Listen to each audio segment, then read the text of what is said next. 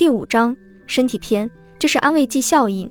即使某种药里没有加入任何能治病的有效成分，只要告诉病人这能治病，喝了也常常会有不错的效果。这种现象被称为安慰剂效应。只要心里相信，就可能得到原本没有的效果。相反，有的药物明明对疾病有效，却因为认定其无效，喝了也没治好病，这被称为逆向安慰剂效应。所以，喝药的时候还是相信药能治好病比较好啊。有的公司瞄准安慰剂效应，专门制作安慰剂来销售。